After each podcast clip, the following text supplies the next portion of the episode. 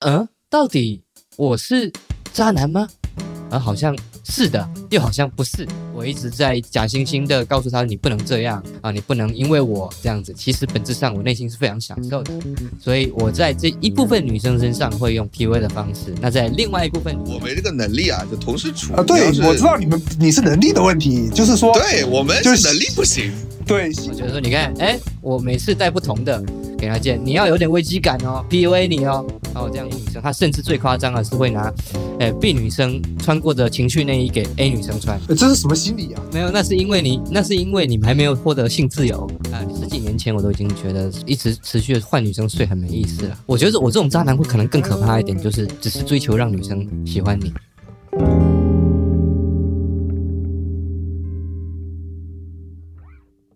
大家好，这边是第几期啦？我操！这边已经不重要了，已经好久没录了，多长时间没录了，已经忘了第几期了。对啊，就不记得是第几期了，随便吧。啊，然后那个我是曹老板，呃，这边是直男烧杯的第随便哪一期吧。来，你们两个，我是仲福，我是贝亚，我是志祥。呃，对我们今天有个新朋友啊，但是还没有很详细的介绍，先跟大家简单讲一下啊，就是志祥老师是我在厦门从小一起长大的朋友，但是我们是完全不同的两类人。嗯，上来就撇清，非非常大的不同啊！这个能看出来，能看出来，我们都能看出来，肉眼可见。志祥老师是我第一次结婚的时候的一位伴郎，当时我们有一些女性的朋友也来参加婚礼嘛，然后他们私下就跟我的前妻说，说那个长胡子的那个伴郎，一看就像个渣男，你要不问一下曹老板是不是？我我是没有想到，虽然我知道志祥老师的很多故事，但是我是没有想到这个东西有那么明显。贝奥当时也是参加过我的婚礼的，所以跟这个志祥老师也打过照面。那我们我们照例来问一些非常简单的问题啊，就志祥老师来跟大家打个招呼。哎，大家好，我是志祥老师。哎，志祥老师，呃，没事，你你声音不用那么那个那个的，我们后后面会给你调的。我知道，我知道，因为我正常就是这种声音，我没有在装哈。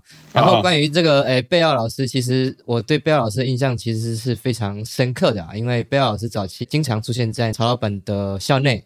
然后呢，我对贝奥老师其实是非常有印象的，特别在你结婚的那一次。然后我对贝奥老师的印象也是非常好。但是你刚刚讲那句说，你的前妻的闺蜜们。觉得我的外形非常是不是个渣男，对不对？关于这件事情啊，我其实是非常困扰的。我反而希望我的造型会更加的看起来更加渣男一点。但是本质上呢，我自己判断，大部分人认为我的造型是不够渣的。他甚至觉得我是个好男人，跟我接触之后觉得我是个好男人。哎，这是我的困扰，你知道我的意思吧？所以你刚刚这么一讲，我反而觉得，嗯，到底我是渣男吗？啊，好像。是的，又好像不是，所以这是个有意思的命题。好，关于今天志祥老师是不是渣男，咱们通过一期节目一整期的时间来把它挖掘出来啊。主要是这样子的，就是我我先简单说一下啊，志祥老师目前的一个你现在的这个形象是你自己为自己定制的吧？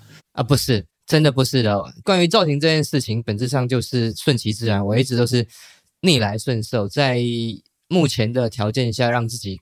看起来舒服一点，然后我不会刻意的去凹，这是我自己的真实的一个观点，就是我在什么状态下，如果刚好忙到那个点，然后比如说头发长或头发短，或者是留胡子，留胡子是因为从读高中开始就有在留，然后就一直都是这种造型。我给大家简单介绍一下啊，志祥老师的胡子大概是一个什么形状？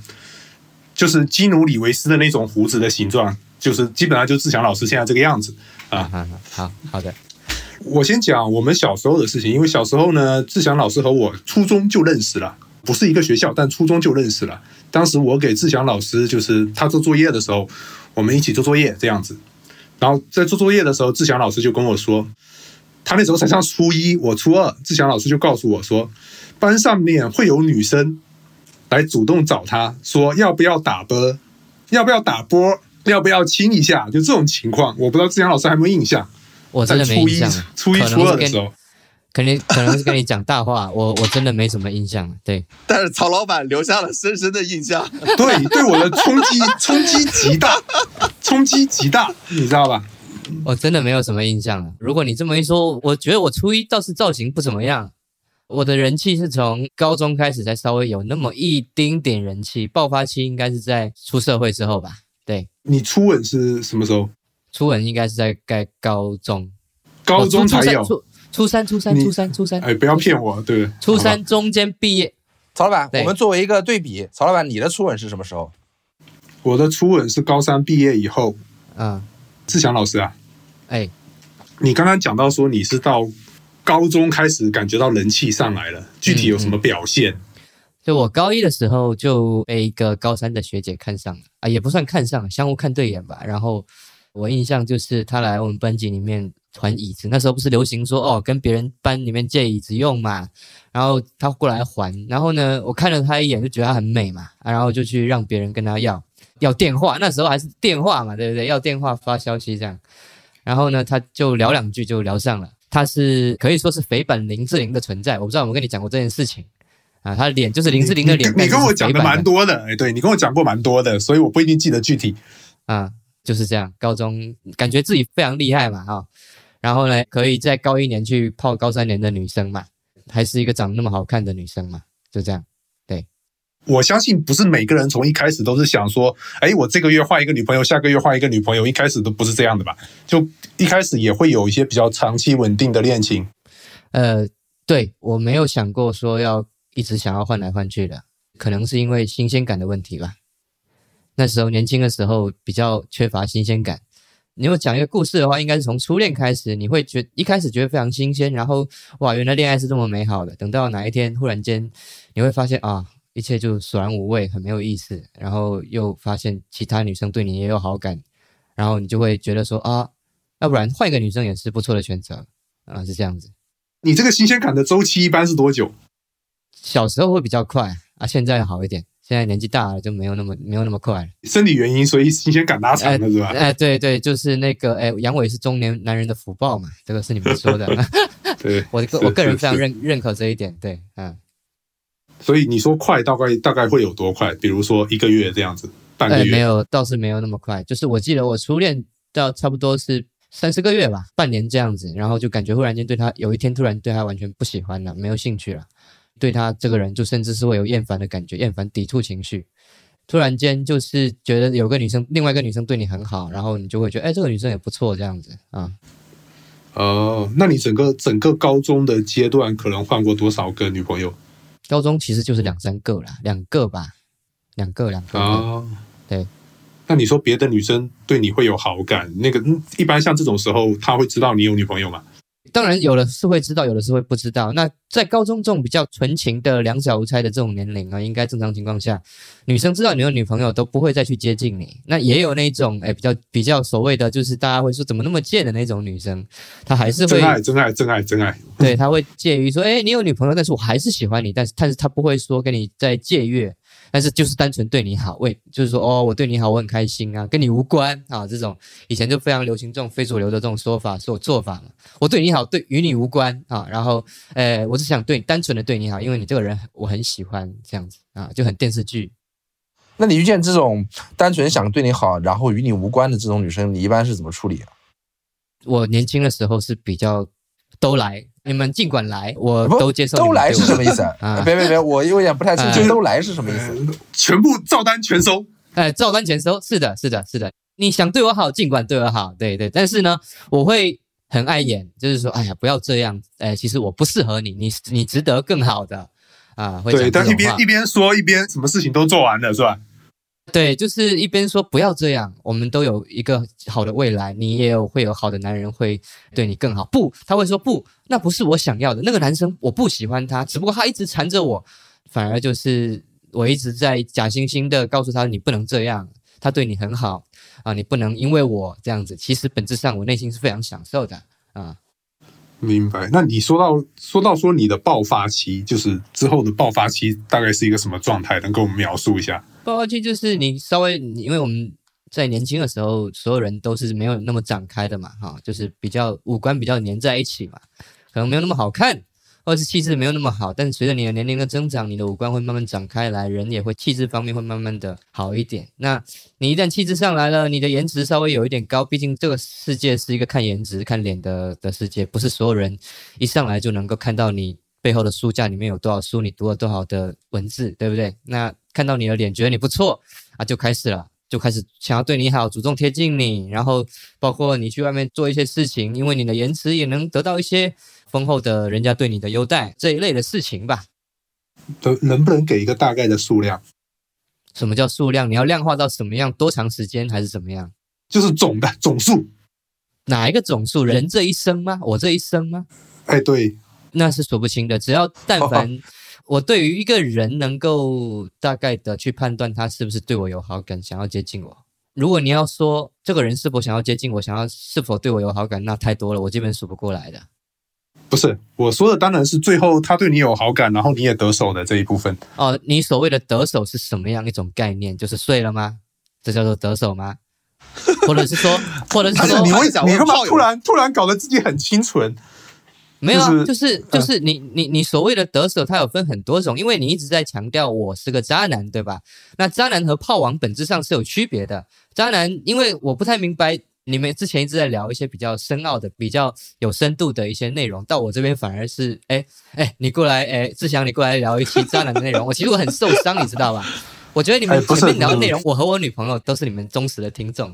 没有，然后不是的，你说，我是这样子的，是这样子的，就是说我们其实我我跟你前面聊是希望说大家对你有一个直观的了解啊，基本的了解。OK，后面我们会聊一些深入的东西的啦。好好的好的好的，那来继续，我们刚我刚刚讲到哪里？讲到呃。有多少个？有多少个就取就数不清嘛。但是如果你说，诶，到什么程度，我再问你说是到什么程度的话，它分两种，要么睡到，要么你从内心彻底征服它。那你怎么可能内心彻底征服又不睡呢？其实我是非常非常多例子是不睡的，我甚至就是在年轻的时候，我基本上是那种女生为了我喝酒喝到吐，然后我能把她拉去酒店，把她身上吐的东西擦干净，把她脱光光，一件事什么事情都不做，走高风亮节。对，哦，那那确实很厉害。这个你以前没有跟我讲过，怪不得我对你印象有点偏差。这个案例我想插一句话啊，就是你像这样把这个女生处理完了之后，第二天你会告诉她，因为她喝醉了嘛，肯定你都需要你来帮她处理秽物，说明她已经没有这个自理能力，没有这个自我意识了。你第二天你会告诉她说，哎，我没睡，我只是帮你清除了一下，就走了。你会像这样向她声明吗？我能看得出一个女生是否有喝醉，大部分女生都在装醉。那这种情况下，你只要有一些女生会很主动的假装喝醉的样子来贴你，那其实本质上我是对这种不怎么感兴趣的，我就会推开她。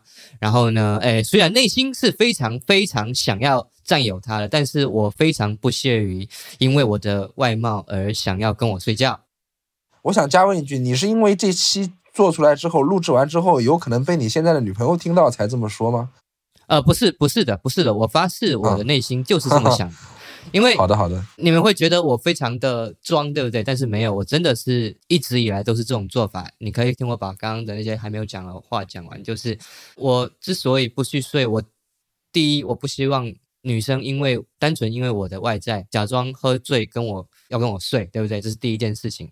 第二是因为我更希望她能了解了我的内在之后，然后从内心喜欢我，然后才想跟我睡。我如果知道这个女生了解我的内在了，还想跟我睡，来，那来，我们今天晚上就来，啊，就是这种意思。那你啊，那你以一个怎样的你这个怎么判断？判断标准呢？你怎么判断这个女生是哦，我确实了解了志祥老师的内心，我才想睡她的？判断标准就是在于你跟她聊天的内容够不够多，关于你的一些事情，她是否知晓？因为你你的事情有没有告诉一个异性，你自己是其实是清楚的嘛，对不对？然后他对你了解多少，并且对于你这些行为或是你的一些习惯有多少的判断，那么这件事情，我觉得你是可以清楚的判断他是否了解了你这个人，并且在了解你之后，依然对你有多少的兴趣。比如说，你会让他了解你过去的一些情史嘛，情感经历。看人分人哦，如果有一些有一些通过 PUA 可以，就是说说白了讲情史其实是一种 PUA，对吧？那有一些女生她是需要被 PUA 的，当然我这种是非常幼稚的说法，就是年轻的时候的做法，就是有一些女生是需要被这种以前的情史来 PUA 她的，所以我在这一部分女生身上会用 PUA 的方式。那在另外一部分女生，她们可能会比较独立一点的女生，就不我就不需要去跟她讲这些，你只要跟她聊一些更加好一点的话题吧，就是不要这么幼稚的，像电视剧一样讲这种非常无聊的东西。哎，不是，但是女生都会问啊，我我遇到我还没有遇到过女生不问的，女生一定会问，你有相处过多少个？没有哎，没有，没有，没有，我这一任就没有啊。哦，这样子哦。对啊，对啊，对，他这一任就没有，他就不会去介在意，就看女生啦。大部分女生是会啦，但是也有个例是不会的。那如果你碰到人家问，你怎么说？碰到人家问就说啦，就是如果看我还是看人嘛，但大部分情况下是说你你想知道几个嘛，就蛮跟他讲嘛。啊，你想知道几个？嗯，对。然后他就问你说，你想知道几个我就有几个。呃，你想知道哪一个？然后是说你最深爱的那一个，然后我就会跟他如实的讲我最深爱的那一个。首先，你要判断这个女生是否会想要知道，因为这件事情想要知道你什么喜欢什么样的类型嘛。就比如说，他这么问你，他是想要在乎你这个人，还是说在乎你喜欢什么样类型的女生？那比如说，他这么问你，他会问你说，你最在意的、最爱的那个女生是谁？那你就告诉他，我爱的女生是谁？我最在意的，我曾经得不到那个女生是谁？然后再去，呃，跟他讲这个女生是什么样的个性，什么样的啊，对不对？噼里啪啦讲一大堆，然后这时候你去看看，感觉一下，他是不是会在往你喜欢的这个女生的这种方向去。进步之类的吧，我这样讲，我非常不尊重女性。其实我讲这些话非常恶臭，我自己是分深知这一点的。但是这是年轻的时候的一个非常惯性的思维，我为我自己年轻的一些年轻时候的一些行为感到哎哎忏悔忏悔哈。你真正觉得自己渣是从什么时候开始？当然你没有感觉也没有关系啦，你不用 Q 啦。就是我觉得渣是，我觉得自己渣是因为同时跟两个女生在一起，就是。你因为责任感不能放弃第一个女生，然后呢，你又要保持和第二个女生在一起的这种，为什么要和第二个女生在一起呢？就是和第二个女生在一起的必要性是什么？第一个女生是责任感，第二个女生是什么？就是分好多次哦，就是我不是 不是同时两一次和。第一次可能是因为，呃呃，就是性冲动嘛，年轻的时候谁难免就是激情的时候都会有性冲动嘛，对不对？那第二次可能就是因为爱情嘛，后面就是因为可能啊，对第一任失去了那一种新鲜感嘛，就不同阶段有不同的经历，不同的想法。我的理解可能就是你觉得渣是涉及到说欺骗跟隐瞒，不是。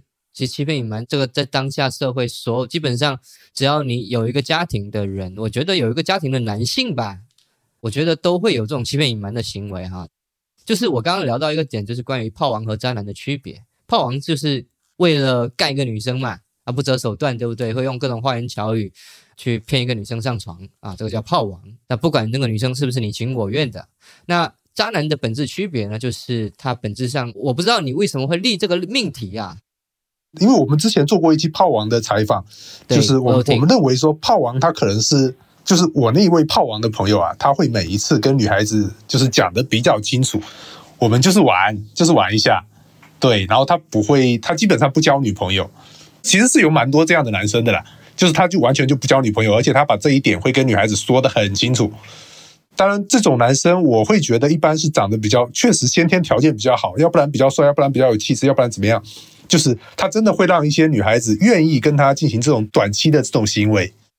如果说炮王是你讲的这一种，那么渣男我的定义就是，哎，不好意思去跟女生提这些事情的人，然后呢，继续跟女生一直持续着可能不清不楚的关系吧，感情也好，两性方面也好。你没有办法像哎炮王一样那么有魄力，直接跟他讲，把东西撇在他面前，说我对你，我们之间不可以有除了身体上的接触，在情感上不要有任何的深入啊！这个是我觉得炮王非常厉害的地方。那渣男其实其实是从阶层上面、从级别上面是低于炮王的啊。第一种就是他没有能力去把那个感情这件事情从约炮这件事情分开来嘛。那第二件事情就是说，渣男本质上会更希望从精神上去跟女性有互动。跟异性有互动，或者是跟恋人有互动，啊，不管是男男男女都是一样的。我的理解，你的这种精神互动有点像是，就是可能有的女孩子不会信，但是我觉得男生可能会有这种感受，就是有的时候他就是可以同时喜欢好几个不同的女人。我不知道这个像比如说贝奥啊、仲甫啊有没有这种感受？有吗？同同时喜欢女人，这很正常啊，我觉得。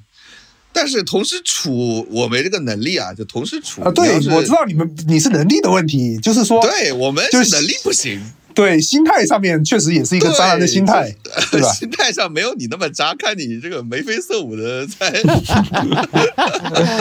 他其实很想过你的日子啊，志祥。呃，不是不是，那也不是，那也不是，因为我 我说实话，我这个人的心理防线是远不如志祥的。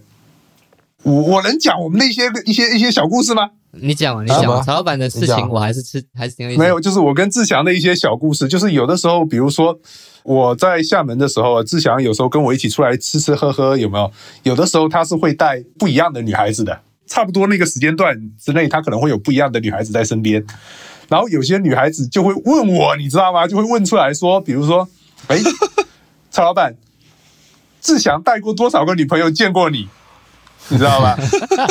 就是，就那个时候我其实是很紧张的，你知道我是很紧张的。怕那我不知道我我不知道志祥紧不紧张，但我是很紧张的。我就在想，我觉得我我肯定没有办法应付这种场面，就是如果我是志祥的话，我肯定受不了，我当时就崩溃了，就会这种感觉，你知道吧？当然，我那时候对那个女孩子，我就我我只能回答我说，她带了多少个女生见过我呢？其实我印象都不是很深，但是你肯定是最好看的那个，哎，差不多是这个意思 差不多他是这个意思。么说的，他是这么说的，对，是的，是的，我啊肯定是这么讲的。对，我这个故事之前曹老板跟我们说过，现在我想问志祥啊，就是我们之前知道是曹老板这个视角的版本，如果是站在你的视角，你你这个时候作为渣男本人，你希望你的这个好朋友怎么回答你女伴的这个问题？我真的无所谓，Don't give a 哦 shit，、无所谓知道吗？就就就是随便讲，就是我既然能带女生见曹老板，我个人感觉就随便聊，真的，我我不会介意说讲出什么，呃，说漏嘴之类的。我真的不会，因为我从来不会说同时带两个女生，或者是同时在短时间内带不同的女生见曹老板，所以我觉得还好还好，而且我也没有这种情况会发生啦。如果他说越多，可能我觉得越好。就可能以前年轻的时候，当小孩子的时候不懂事那种小装逼、小自信之类的，我觉得说，你看，哎，我每次带不同的给他见，你要有点危机感哦，PUA 你哦，哦这样子，对不对？哦，嗯，哎，你牛逼牛逼！你没有被没有翻车过吗？什么叫翻车？就是被女生同时发现是吗？有啊，对，发现发现有别的女孩子存在啊。当当然有啊，有啊，承认了，就是说有啊，有这件事情啊。但是通常情况下，就是我有被发现过两两次哦。那通常情况下，女生都会非常的懊恼，那我也会非常的懊恼。但是呢，其实是很真诚的在你是懊讨论一件懊恼被发现了吗？不是不是不是什，么？我是懊恼跟他开始了，就是哦懂懂我意思吗？就是我觉得哦，这个东西它发生，它自然发生了，我们之间就是在一起了。但是呢，你也知道，我们现在已经到这个地步了。OK，你你自己决定好了。那我球我皮球踢给你，非常不负责任的把皮球踢给你，你决定。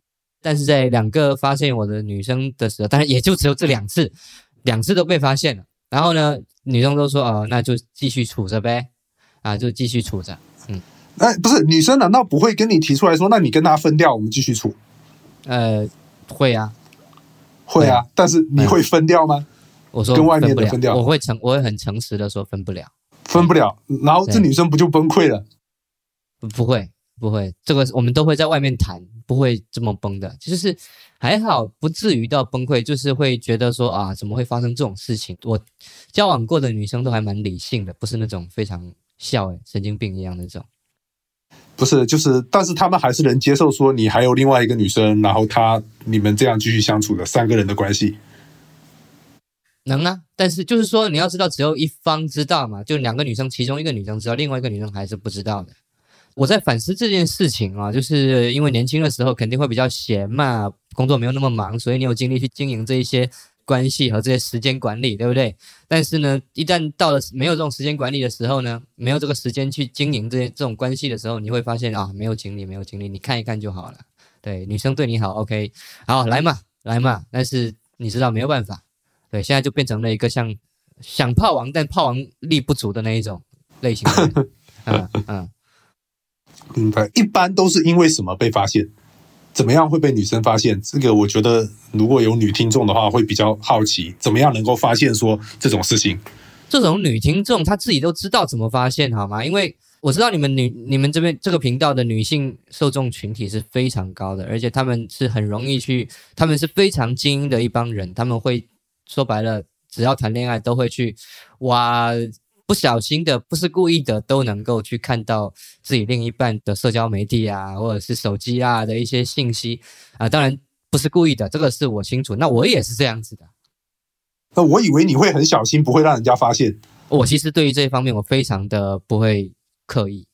但是啊，因为我一直以来交往的女生都是比较偏没有那么的谨慎，或者是这么的谨小慎微吧。就他们比较相信你了，啊，对对对对对，可以这么说。听你这么讲下来，好像大部分情况都是女生比较主动的过来找你的。是啊，就是基本上是的，基本上是女生会比较主动一点。因为我我我发现我好像就是除了读书的时候会主动吧，那读书出来之后我就再也没有主动过了。我印象是这样的。然后当然就是在社交媒体上面是除外，社交媒体你肯定是要主动跟人家打个招呼嘛，对不对？那在生活当中，我是从来没有主动过的。对，哎，那你你的大部分接触到的这些女生，其实不是通过社交媒体来的，对吧？呃，有一半一半，一半一半。所以你从来没有过那种，比如说被那种愤怒的女生去对峙啊，或者说想要曝光你啊这样的情况。目前还没有哎，我遇到都还蛮理性的，但是我有想过这种情况。就如果我遇到这种情况，可能就直接让他翻车嘛，随便了，啊，世界地球爆炸嘛，随便了。就是因为你自己做的，你要你既然要这么做，你肯定要想着要准备承受这一份，你懂你懂我意思吗？就是这种结果。明白。哎，那你你这个很不典型啊，你不太不太像那些典型的渣男，就是说可能要做一些掩饰的工作。如果哈能够给女生建议的话，你会觉得？一般像这样的男生，他可能会有一些什么样的马脚，会容易比较容易注意到的。你想要抓渣男，其实是很难很难去抓到行踪的啦。如果我身边是有一些比我更厉害的啊，我这种算是九牛一毛啊。但是人家那种男生，就是手机双套系统的，然后呢，特别是用那种安卓手机的啊，它有双套系统，它里面是有另外一套系统的，然后或者是两个微信。然后你可以看到，就是这边聊那边聊，我真的是有见过这一种，而且非常隐蔽，它只有通过指纹才可以进那个系统。真正都是在大部分听说的都是在那种哦，男生喝醉酒啦，或者是男或者是男生一不小心手机没有锁啊，然后被发现啊，所以其实最终的导火索还是手机啦，就是手机是最大的线索。对对对，手机永远是最大的线索啦，你永远都通过手机在做社交嘛。因为我记得，就是在我念书的时候啊，当时有一个朋友，我也是非常震惊，因为那个时候大家还是用功能机的时代，不是智能机，还是用功能机的时代，所以他当时有两个女朋友，一个在本地，一个在异地，所以他当时有两台手机，他可以同时跟两个女生讲电话，比如说跟 A 女生讲电话讲到一半，说：“哎，你稍等一下哦，曹老板有事找我。”然后放着。拿另外一台手机起来跟 B 女生继续讲，然后我在旁边目瞪口呆，你知道吧？就震惊了。过一会儿他又讲，哎，你稍等一下，跟 B 女生讲，曹老板有事情找我，然后再回去跟 A 女生继续讲，就这样子，时间分配的反正平衡数还蛮好的。所以你是他们 play 的一环？我不知道，就是我当时在那边就跟傻逼一样嘛，对不对？就看到这一切发生在我眼前，感到非常的不可思议，对吧？那时候我我非常纯情。曹老板，你的人设就是这样的，就是很容易被人家当做这种借口来，而且因为你老实嘛，所以肯定会被人家当做借口来来当炮灰的。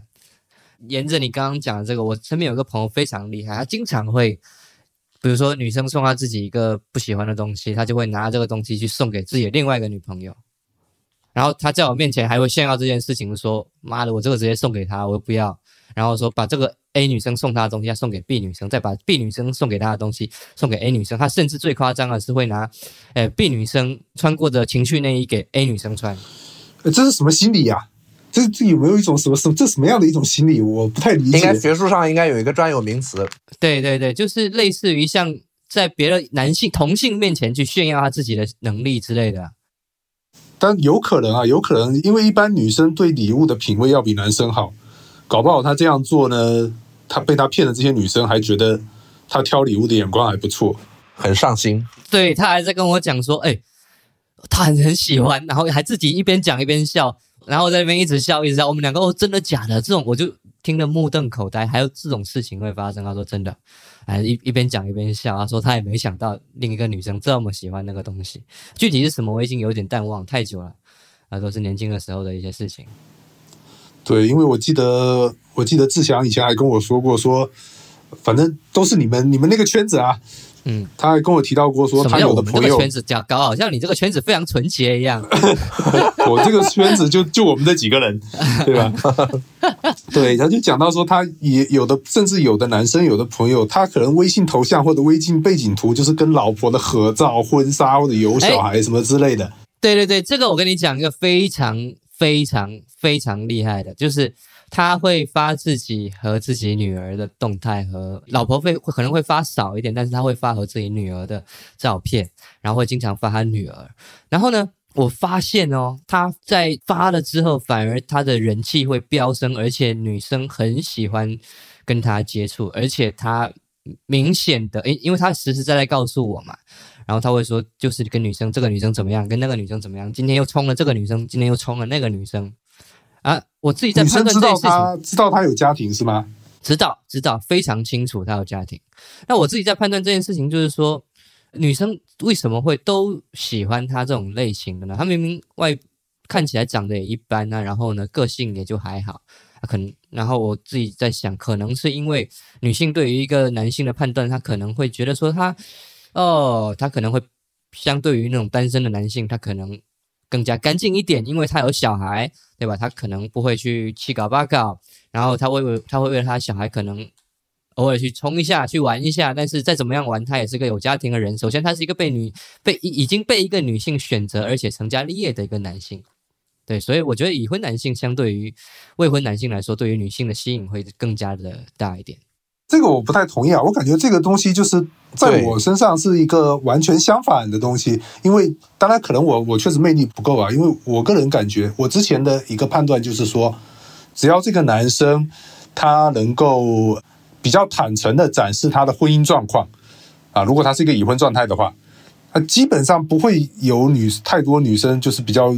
贱兮兮的去贴他的，我觉得不太可能，因为对，因为你无聊，因为你很无聊，他很有趣，他会带，就他带女生出去玩，就是就这么简单。就比如说，他是出去，他会经常带自己的女儿出去露营、爬山之类的，拍拍照，然后或去不同的咖啡店拍拍照。女生觉得说，他也可以带我去啊，而且他也确实带女生去露营啊，对吧？他带女生出去玩啊，所以。有家庭又吸引女生的前提，我觉得应该是这个女，你应该要足够的有趣，足够的生活丰富，而且要展现给大家看，对不对？如果你生活很无聊，而且你朋友圈也不怎么展现，你天天在那边打拳，对不对？天天在那边互殴，两个男性在互殴，难道哪有女哪有女生会对这种互殴的事情感兴趣啊？对吧？你又没有在展现你的雄性因素、肌肉，你只是在跟另外一个男的打来打去。如果你说在那边练完之后展现一下你的肌肉，那也好，对不对？我觉得是这样的，本质上是这样的。女生爱玩嘛，吃喝玩乐，对不对？大家去玩，大家去哪里走一走、逛一逛，新鲜的地方，美丽的大自然。志祥，志祥老师刚刚说的就是我的朋友圈，非常无聊的朋友圈。我每天都是发 自己打打拳的朋友圈。当然，这个东西，这个东西也确实也被女朋友吐槽过，就说你这个朋友圈非常的无聊。他有跟我说过那些，比如说比较有趣的这些男人的朋友圈应该是什么样子的。啊，比如说会分享一些他拍的不错的、没有人的这种风景啊、文艺照片，或者说分享一些唱片、CD 这样的一些东西。他说这种东西就这样就可以吸引女生，就很吸引女生。吸引女生的方法，我在想有一种可能性就是。你只要分享让人觉得好玩的、感兴趣的东西就好了。可能家可能是一家新的咖啡店，可能是一个新的艺术馆、艺术展览馆，然后或者是什么哪一家哪一个艺术家又在哪里开了一一场展，这种发一下，女生可能会感兴趣，她就会觉得对你这个人更加关注一点，因为你持续的在发一些有意思的东西。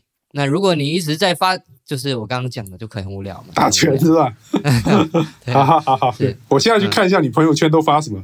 我很久没发了，我很久没发了。你应该以前早些年有看到我发朋友圈，总会发一些有意思的东西嘛。现在近两年没有，太忙了工作。明白明白。我以前印象中，志祥的朋友圈还是会发很多有趣的内容的，因为志祥是他是会拍照，对吧？他会摄影，会什么之类的，所以他会玩一些东西，他经常在朋友圈分享。哎，那像你这个情况，比如说你真的碰到一个很喜欢的女生，你会去迎难而上吗？然后对她的这个追求，你可能会持续多长时间？如果你追一个女生，你持续多久？你觉得没有什么效果，你可能就退了。你现在这个时间点问我，我反而觉得时间点不是很对，因为我我在我这个年龄，我已经觉得说我知道自己要什么，即便我觉得遇到的可能性非常非常低，而且我个人非常果断的认为，非常武断的认为，得不到的才是最好的，一旦能得到，他就好不起来，即便他在一开始是非常喜欢的样子，就是这个时间永远是有一个头的，可能是一年，可能是两年，可能是三年，但是呢。你一开始觉得他很好的那一份样子，他只有在一开始，事后没了就没了。但是我反正我是这样的人啊，就是可能我一开始对一个女孩子的感觉没有那么的深，但是随着长期的相处，可能就就逐渐加深了，感觉是逐渐加深了，就像有点像亲人啊、亲密关系，还有你们之间会有一些共同的美好回忆，这一部分东西让我跟女孩子相处的时间越长，就越难离开她。你没有这一部分，就是这种共同记忆啊，或者是共同的这这一部分东西吗？当然是有啊，肯定是有的啊。但是你总会，对，就是总会喜欢新的女生嘛。就是你们也会喜欢新的女生，然后本质上就是你们吸引不到那个那个女生来喜欢你，我能吸引到那个女生来喜欢我。OK，如果你在已经有一个女朋友的前提之下，然后还能吸引到别的女生，吸引到你喜欢的女生来喜欢你。对吧？我不相信你的抗，你的抵抗力有比我好到哪里去。呃，贝奥，你现在是有女朋友的人了，对吧？啊，干嘛？假如说现在 是吧，有一个你很中意的漂亮的女孩子，是吧？主动来追求你，喜欢你。不是，我现在心态跟以前心态不是很一样的啊，就是可能是因为年纪大了吧。现在什么心态？现在现在就是就是那种好好过日子，有个好家庭是吧？感情稳定，不折腾的那种，跟那种什么年轻的时候是吧？到处不太一样。老了可能就是玩累了，玩累了找个老实人嫁了是吧？我仔细想一下，以前这么多前女友啊、女友啊什么的，这就很很有意思。其实过日子的要求跟谈恋爱的要求肯定是不一样的，对吧？啊，两个人得两个人得特别合适，两个人反正就是不太一样。老了之后很多事情都不一样。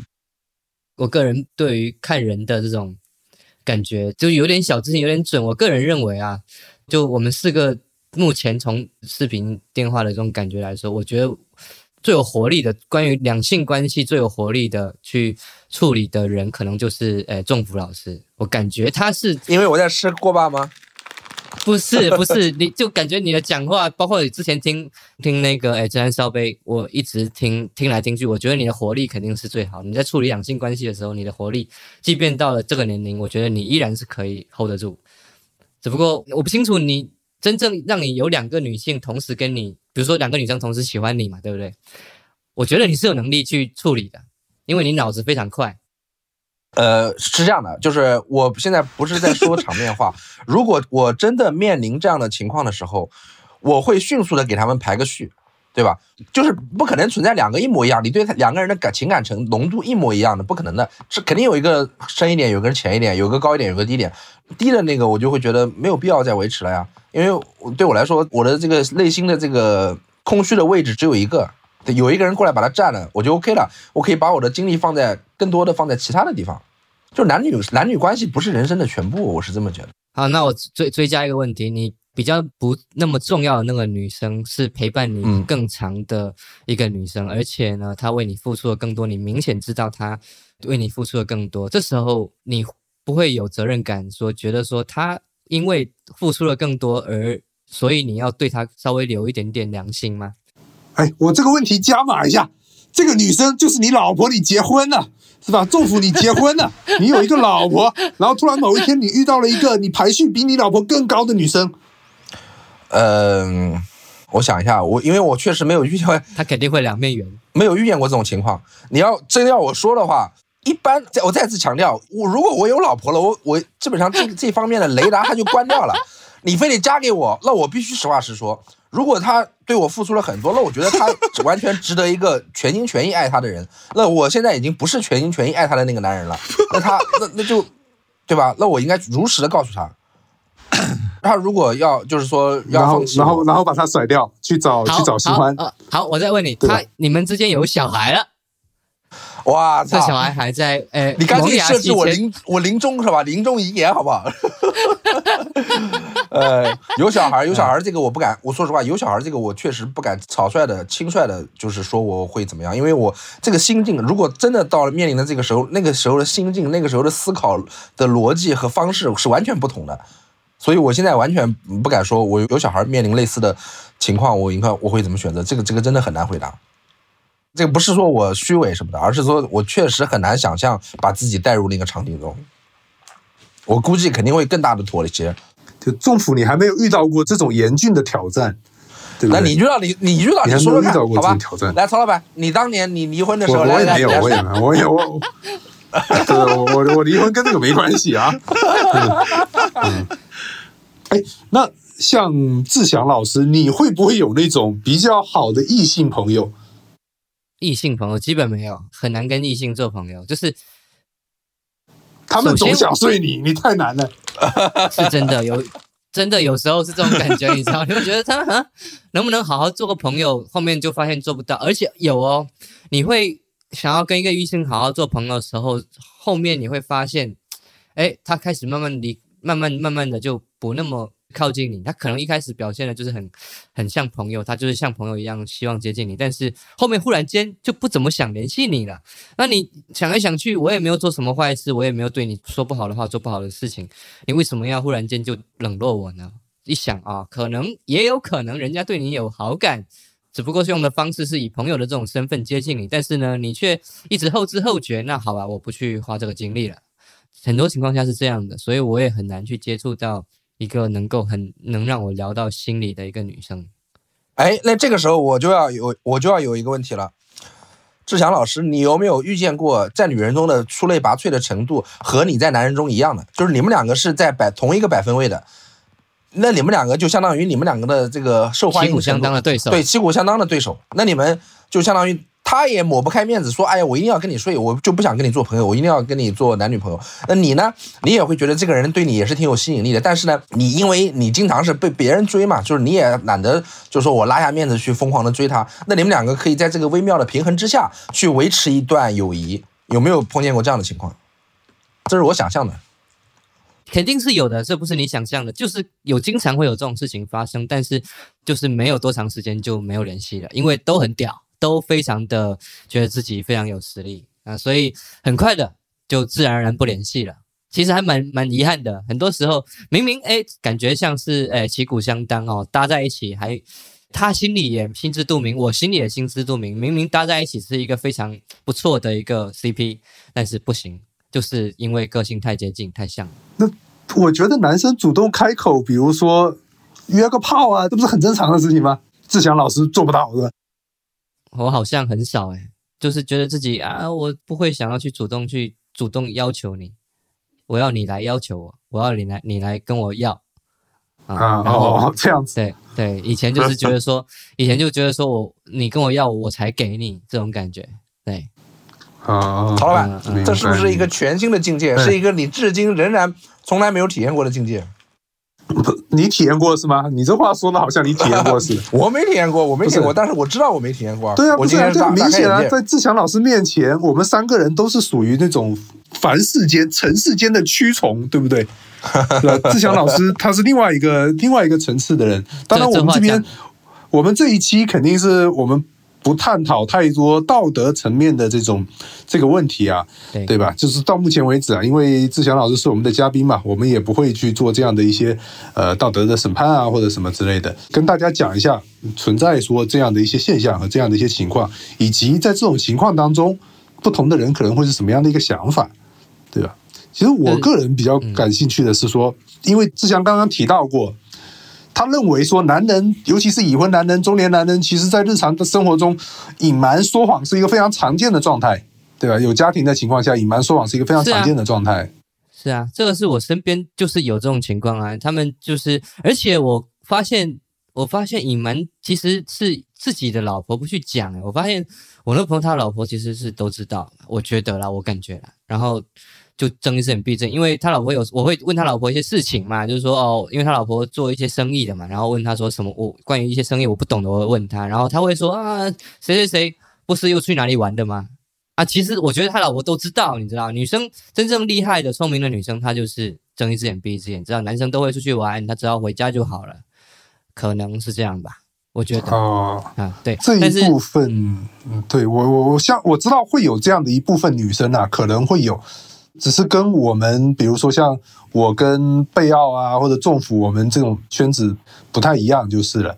对，就我感觉一般像好像知识分子、知识女性里面好像相对比较少有这种情况，我不晓得，嗯，对。觉得是应该有吧，有吧，我觉我见可能我不知道，的，对，有有可能我不知道。对。对，那假设你现在接到一个电话或者什么之类的，你要出去，比如说去见另外一个人，但是那你这个时候就要面临跟眼前的这个人去讲、去说谎的这么一个程度。就这种生活中的这种谎，你说的时候会有感到不好意思或者愧疚吗？呃，当然现在是会啦，就是我还是一直只能讲我以前的事情，那当然不是跟各位一直在洗白哈，我真的就是以前才会这样子，现在啊，我发现没有这种经历。如果是换成以前的我呢，呃，我就会脸不红心不跳，我说那个曹老板在找我，我要去找一下曹老板，哎，然后呢什，么又哎又是我？对你，你这种像我 像这种渣男，他身边永远有一个老实人，就是让他当挡箭牌的。曹老板找我，我去找曹老板，就很正常的。但是电台前的各位同学啊，有听到这种借口，比如说他去找谁谁谁啊，啊，本质上可能八九不离十，都会要么说去喝酒，跟朋友出去喝酒。你要稍微警惕一下，还是有一定的概率是。当然，我不是说所有情况下啊，也有那种就真的自己铁哥们。那也有一种情况就是哦，我拿铁哥们当幌子。我跟志祥的这段友谊里面，我我多次当这种幌子，而且是非常怎么说呢，明目张胆的被志祥当幌子了。志祥有的时候，有的时候他跟一个女孩子打电话的时候，他会说：“哎，那个曹老板在旁边，我让他给你打个招呼。”然后我这个时候就要上去说两句，你知道吗？说两句，然后然后志祥就带我开着车去见另外一个女孩子了。就这种事情，其实其实挺普遍的，你知道吧？所以啊，当然，我那个时候我也年轻，对不对？我也没有什么这种道德负担。说实话，那个时候我也没有什么道德负担。你内心会有会有一座火山在爆发，觉得怎么会有这种事情？不是那个呃，爆发的火山是有，是因为我没见过世面，但不是一种道德上面的负担。但后来可能年纪大了以后，比如说接触过一些人啊，然后读过一些书以后，开始慢慢会考虑我在这当中的一个角色是不是不太道德，你知道吧？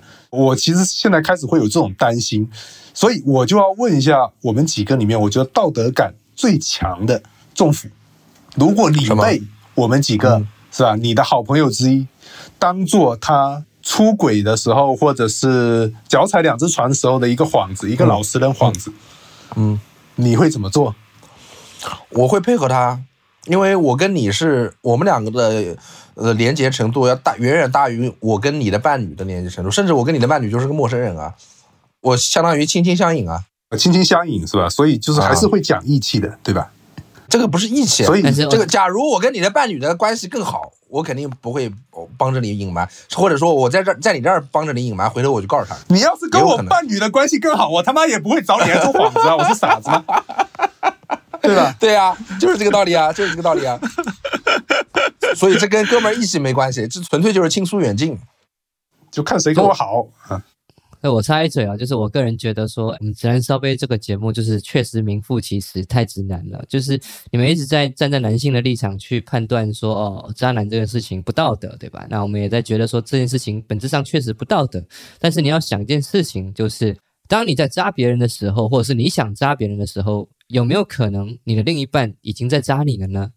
那你的另一半如果是女性在渣你，那她不道德的这个基础之上，你为什么要在这个基础上讲道德？因为我一直觉得这个世界是两性是互等的，我一直觉得我在渣别人的时候，也有人在渣我，而且事实情况上也是有的。我会发现有一些有以前有被渣的经历，但是我也同时在渣他，你懂我意思吗？就刚好扎到一起去了，是吧？啊，对，就是这个这么个意思。我也是觉得女生也可，女生也是有扎别人的这种经历或者是行为的，很多很而且不少。对，我的意思是什么呢？就是比如说我跟一个女生然后相处，那我们之间有一个约定，对不对？默认的约定，一个排他的一个约定。那如果一旦我知道说你在外面瞎搞或者什么之类的，我知道你扎了我，那我们之间的协议就解除了，那我当然也可以出去随便玩了。如果你的另一半渣了你，那么你们的协议就自动解除了。关于这件事情，然然后你会觉得很高兴。关于这件事情，也不是我跟我的很不是很高兴，我没有很高兴，我他妈被伤害了，我被绿了，我有什么好高兴的？我只是说我不需要再去遵守对你的协议的，因为你先破坏协议了，是这个意思。但本质上你讲这句话的时候，我觉得你挺高兴的。好，那不重要。我关于这件事情，我跟我另外一个朋友讨论过，然后我给你加一个码，我问一下你，就是如果你在发现这件事情的时候，这个女生来问你，哎，来告诉你说，我虽然出轨了，但是我很爱你，我不希望。因为我的这个行为而导致于你做跟我一样的事情，我跟这个男生在一起，也确实是有发生一些不好的事情，但是呢，我不希望你跟别的女生有不好的事情，因为我真的非常爱你，我很爱你，哎我哎，我只希望你属于我，，这个分人，这个分人，嗯，真的分人的。就是如果说实话，比如说我跟一个女生可怎么说？分人当然也是看你对这个女生，呃，当然可能你都很喜欢这个女生，对不对？但是如果我跟她的相处，比如说没有一个长时间的积累的话，那我觉得有可能就是我说我不能接受啊。什么你在外面搞了，然后你现在说我不能出去搞，因为你爱我，就这种事情我不太能接受。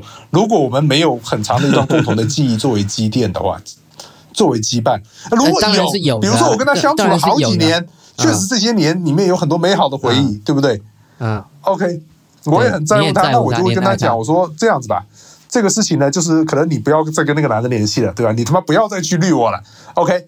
然后这个事情就过去了，我以后不提，好不好？我以后不提，是吧？呃，就是这个意好思。惨啊！你不要再绿我了，求求你不要再绿我了。但他不是不是这个意思，不是这个意思，就是甚至当然当然你也可以给他一点就是报复啊，就是说对等的这种报复啦，比如说 呃。比如说，我可以跟他讲，说哦，不好意思哦，在你跟我讲之前，这个事情之前，因为我知道你把我绿了，所以我也出去把你绿了一下。既然现在你都这样来讲了，OK，那可能我没有绿他，对吧？其实我没有绿他，但是 OK，我可以这么讲一下，大家会会平衡一点吧？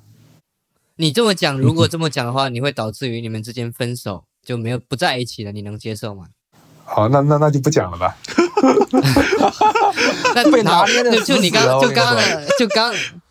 对，刚就刚刚那一句话，就是说你不是说，哎，你不要出再出去，哎，你要跟那个男生断，你不要再出去了。然后女生告诉你说，给我一点时间，我在短时间内还没有办法跟他分开，给我一点点时间，我一定会跟他分开。那你能不能给我一个准话？你还准备跟他他睡几次啊？你要说到做到啊！对啊，你 你要说到做到啊！你你你睡完一次，你来我这边打一个卡，然后睡满次数了，你们就彻底分开，好不好？这样子行不行？够不够坦荡？我我答应你，我答应你，我每次出去见他，我都会告诉你。好惨，好惨的，听起来就很惨。呃，曹老板人设彻底立住了。不是啦，我觉得你后面那个情况呢，已经是比较极端了。就我觉得一般男生都不太可能接受了。什么我我现在还要再跟他继续 继续处下去啊之类的，过一段时间我再把他甩掉，跟你在一起，我还是爱你。我觉得一般男生不太能接受吧，这种状态。哎，没有，你要牵扯到很多情况，就比如说我那个朋友，我在跟他聊了这个前提基础，是因为他跟他太太非常久了，而且他们之间已经有小孩了，那就各玩各的嘛，那很简单，各玩各的嘛。各玩各这件事情，女性不分不不接受啊，我不希望你各玩各的，对，所以这个是一个很有意思的议题。我我之所以想到这个点，就是我觉得不光是男生是渣男，女性也有很女性也啊，有这个我这。个我当然我当然不否认啦，我当然不否认啦。就是如果是按照身边统计学来讲的话，那我们肯定都能够找出这样的例子。只是说我从比如说从人类进化的这种角度感觉啊，我觉得男人会更倾向于四处播种，这个是有一点点基因驱动的这种感觉，你知道吧？但是我觉得女生其实是的，是是是，在这方面是会比男生要要好很多，不太会干这种事情。女生更希望一段平稳的、长期稳定的一些关系，通常是这样啊，就是从统计的角度来讲。而且我们现在看到的问卷调查的结果也是，就是男生的出轨肯定是远高于女生的嘛。从大的面上来讲，对吧？那当然，你说女生里面是不是也有炮王？那肯定有了，对不对？只是我没遇到而已嘛，是吧？或者遇到了我不知道。哎，那你一般哦，就是像你相处过这么多段的关系，真正有什么时候会让你感到愧疚的吗？因为你刚刚讲了，就是说。讲讲谎话这种事情，骗一下伴侣，可能男人的常态，对吧？可能在你看来是男人的常态。那什么时候你才会感到有一些愧疚、对不起女孩子这种事情，会有这种感觉吗？愧疚大部分时候都是那种，嗯，比如说是女生对你非常好，给予你很少能够获取到的东西，或者是情感。的时候，你在那个当下会感到非常的愧疚。就比如说，因为你的工作很忙，你没有时间，也不是说工作很忙，你你你平时很难喝到啊一个比较好汤或者什么，他花了非常长的时间给你炖了一个一盅汤之类的，或者是他做一件什么事情让你觉得你平时很难见到这种事情，而且你觉得这种事情是需要精力去付出才能拥有这个结果的，那么你就会因为他的这种做法或者他给他的这个东西而感到愧疚。啊，这大部分。然后，但是第二天，另外一个女孩子又约你出去，你出去吗？啊，当然出去啊！啊，就是说，这种这种愧疚感持续的时间也不会太长，是吧？不会太长，不会太长。正常情况下不会太长的。你怎么样维续它的那个长度呢？很难呢。就就你说的基因序列里面的骨子里的东西。啊，当然了，我也我觉得，我觉得也不能。我现在有感觉到，如果用基因或者进化论的这一套去解释呢，就会有一种给。显得男人很弱小，一直在给自己推脱、推脱责任的这种感觉，给男人推脱责任的感觉，就觉得好像我们是不受自己控制的，我们是不受控制的，然后没有自由意志的人，感觉这样子也不是在说男人好话，对吧？就这种感觉。但我不，我不确定说人对自己到底能够控制到什么程度。我相信有那种确实非常克制的人，只是这样的人可能在男性群体里面确实比较罕见。对。我想要问一下，这个前提，这个基础是你们建立，你们把渣男建立在以性的这个目标为基础上吗？我我觉得性是一个很重要的因素，但更多的可能，我觉得是一种不对等的欺骗关系了。我觉得是涉及欺骗，对，就比如说你同时有两段平行的关系在相处，或者是那如果如果你这两段关系当中有另有一段是没有什么性基础的。呃，你说的没有性基础是，呃，因为性的接触不是说只到只到那一步啊，就是前面还有一些边缘性行为嘛。说简单一点，就是你你跟 A 在交往，然后呢，你跟你跟 A 是有进入式关系的，然后你跟 B 也在交往，但是你跟 B 没有进入式关系。那你们有什么关系呢？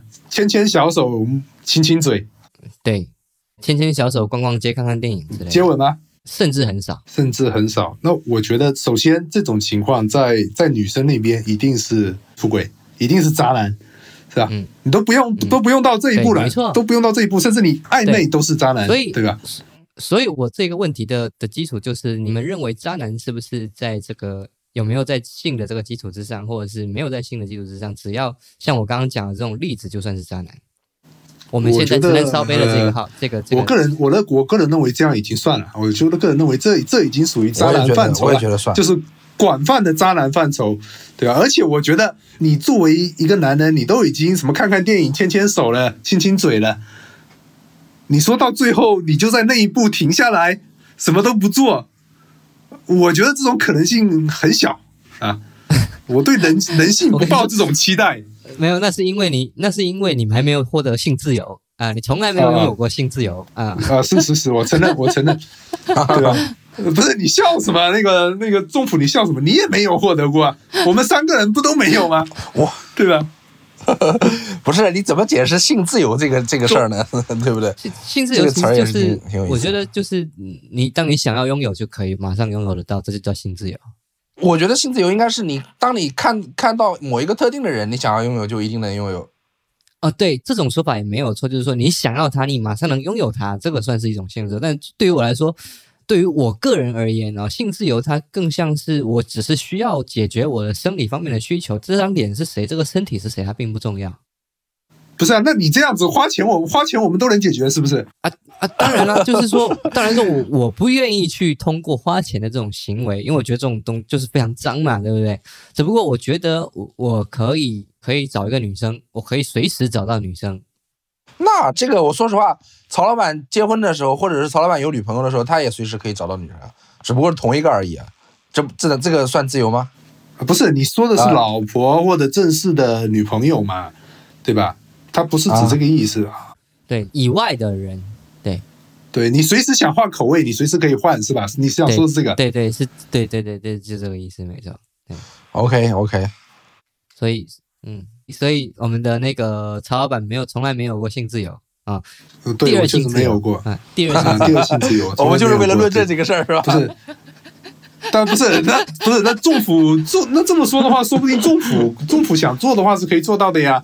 就是因为政府的执行力非常强，哎，我也没有，我也没有。实话实说，我也呃不，这跟执行力没有关系，就不是因为你如果在一段稳，我说实话，你我在一段稳定的关系中，我不会想要去作妖还是干嘛的，因为因为那个时候我就可以把我的大部分精力放在其他事情上面了。我不是对这个事情非常热衷的人，当然我也不是说志祥就热衷啊，而是说就我的思考模式我是这么想的，就是有有一个就行了，不需要每天换来换去的。我也不觉得那是一种更大的自由，我是这么理解的。那如果女性女生主动来贴近你，你觉得她这个人也还可以，以你的价值观来换一个换一个身体嘛？你以我的身体，在你现在的价值观里面去看待一些事情，比如说，经常会有女生来主动讨好你、贴近你，因为你的外在去接近你，然后明明知道你有，呃，也不清楚，或者是不清楚，或者是知道你有女朋友的这个基础之上，你能不能扛得住？因为来找你的女性，对颜值都还蛮高的，嗯，这真的是需要我有非常良好的想象力啊！这个 从来没有经历过这种事情。对啊，就确实无法想象啊。对我的判断就是先天条件的问题，不存在说谁就是天生的渣男，而是，呃，也可以这么说，谁谁是天生的渣男，就是因为先天条件在那里摆着。我明白，就是那些老实的，你的意思是那些老实的男人，那个老实男人不是因为说他道德更高尚，而是因为他的人生中基本上就没有遇到过像样的诱惑。对对吧对对对，没错。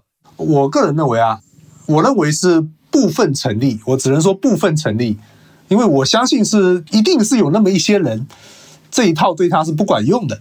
比如说，我假设啊，历史上比如说一些严格的清教徒，对啊，当然我举的例子比较极端啊，但是可能会有一些这样的人，他不一定是信仰某个宗教，但是他有这一套伦理的标准，他对自己要要求比较严苛，我觉得这是有可能的。我只是对我们三个人，我们另外三个人可能没有那么大的信心，但是我还是愿意相信有这样的好男人存在的。有但少，就没有人。我觉得这个世界基本没有什么人能经得起考验。对，主要是我们三个人都没有这个东西，很难跟你去讨论，就是因为我们几个人不在一个水平线上，对，没有经历过你经历过的那些东西，面对的挑战什么的都不一样。你觉得一个渣男他可能会真的到什么时候他会想安定下来吗？就是对一个女孩子来说，有的女孩子她会觉得我可能会成为那个让她安定下来或者浪子回头的人。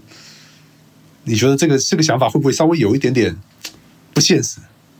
哎，不会不现实，就是就直男烧杯的一个 slogan，我觉得非常的好，就是阳痿是男人的中呃中年男人的福报。就是说，所谓中中年男人这件事情，你应该对于性这件事情可能没有那么强了，你也有自己属于自己的一份事业了，然后呢，你也没有那个精力去处理两性关系了。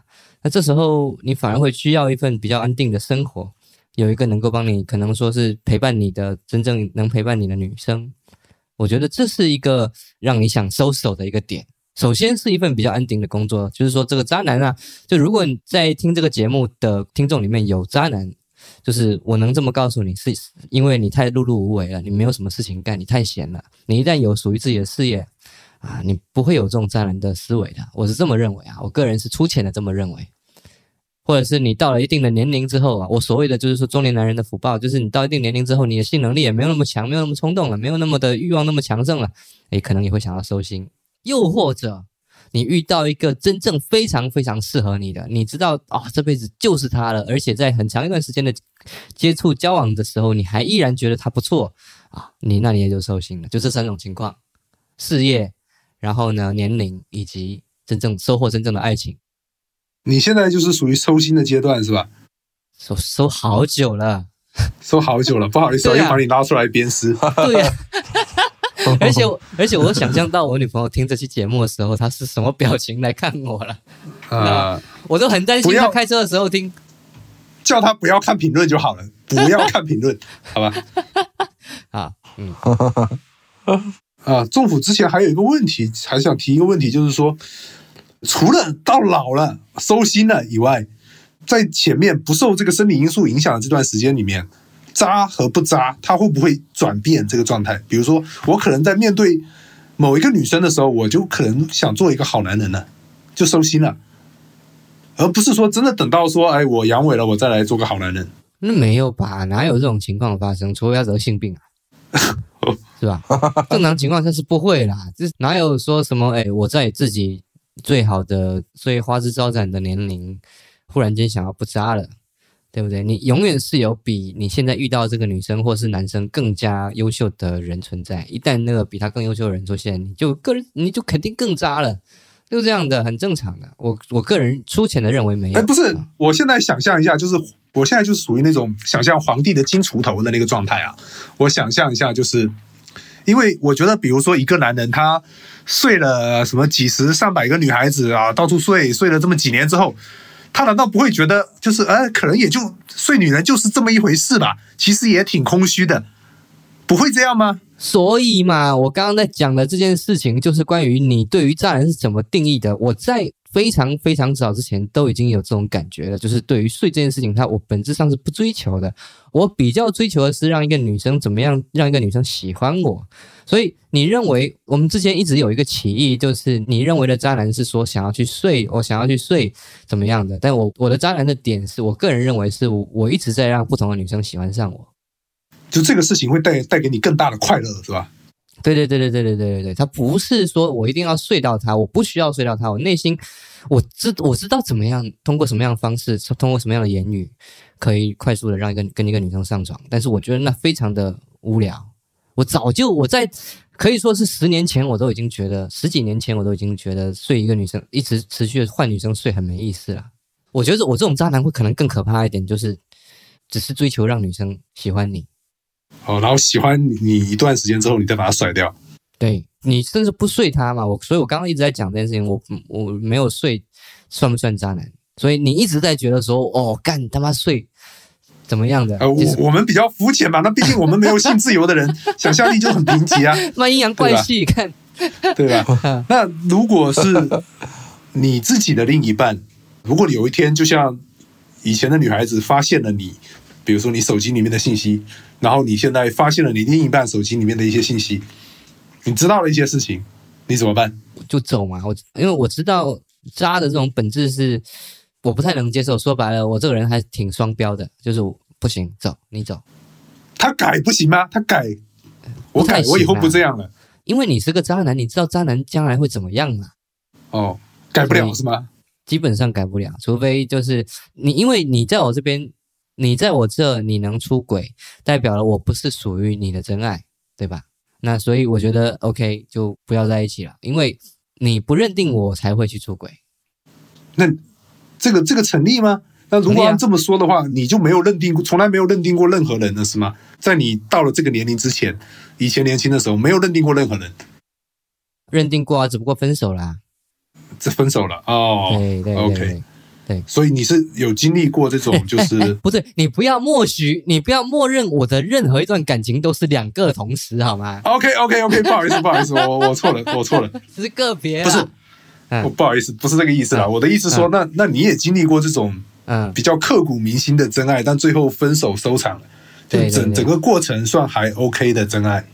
在这个过程中，没有说相互的你绿我，我绿你这种事情没有非完全没有，就是我你说的那个深爱呃真爱吗？没有，从来啊，没有。对啊，就对啊，就是没有你扎我，我扎你。这段时间内，两个人都是好人，都你是说我是都是蛮好的。真爱那个吗？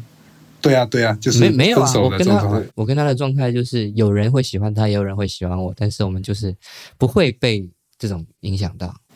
哦，所以 OK 不会被不会受这些外外界的东西的影响。那难道你不希望再来一段这样的这种情况吗？在他之后，比如说和希望别人，呃对吧？这种状态不是很好吗？就是我不需要再去找别人了，我就是只跟你。当然希望啊，肯定是希望啊，怎么会不希望呢？哪一个人不希望再遇到这种情况呢？就是没遇到而已，是吧？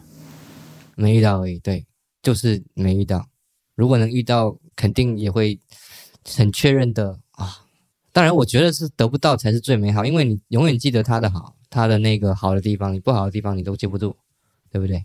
关于前任的这种事情，唉，好吧，嗯，行你还有没有什么要问的？其实我我倒没有什么要问的，我一直觉得就渣男这件事情其实还蛮不成立的，因为所有人都可以是渣男，只不过条件允不允许，就是这样。对我我懂你意思，就是、嗯嗯，对我们因为能力不足，没有资格成为渣男。所以总结一句话就是每个男人都是渣男，好吧？是不是？如果有条件的话，都可以成为渣男，是吧？如果嗯就是如果有条件的话，每个男人都是渣男。行，本期标题有了。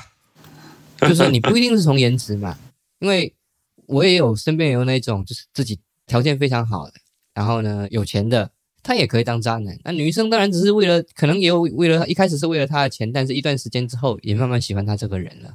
那这种就是也是另外一种另外一种条件嘛，对不对？我说的并不一定说是外在条件，可能经济实力啊，或者是这个人的谈吐。我觉得你们非常厉害，我非常敬仰在座三位啦。就的一个点就是你们可以侃侃而谈，去谈历史、聊人文、聊这个哲学，我觉得非常，觉得你们这个非常厉害。我这个是我是个人非常缺失的。那我觉得如果我是女生的话，我听这档节目，我是会喜欢上你们哎，不要这样，你不要。这样，我你这样说我们要被骂死的，然后评论区里面会有一堆人骂死我们的。我跟你讲我们的受众都是抱着我来看看这三个奇葩的男人又说了什么奇葩的话，他们大家都是抱着这种心态来听的，知道吧？